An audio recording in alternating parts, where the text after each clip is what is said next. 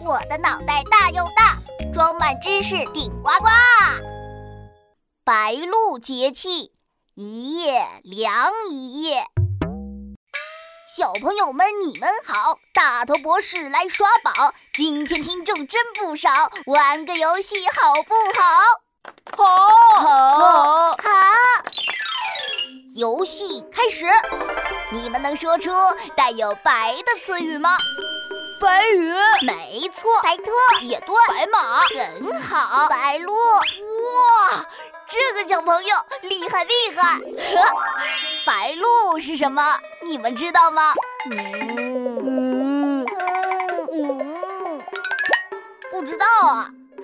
很好，呃呃不是，呃，那就让大头博士我来科普一下。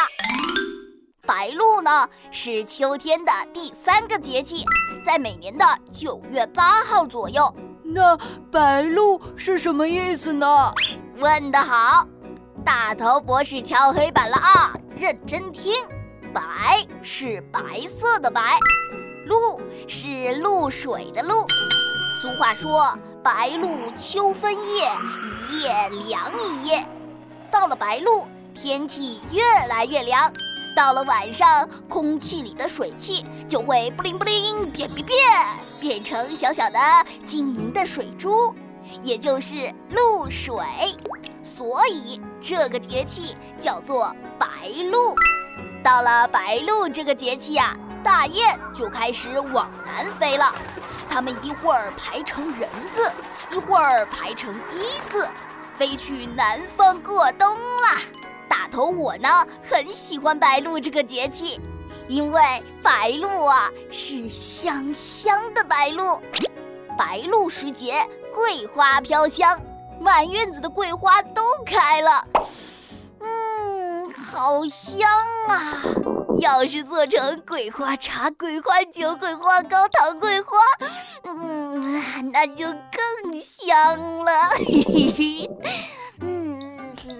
好香，好香啊！桂花糕，嗯，一起来答题，节气能量来集齐。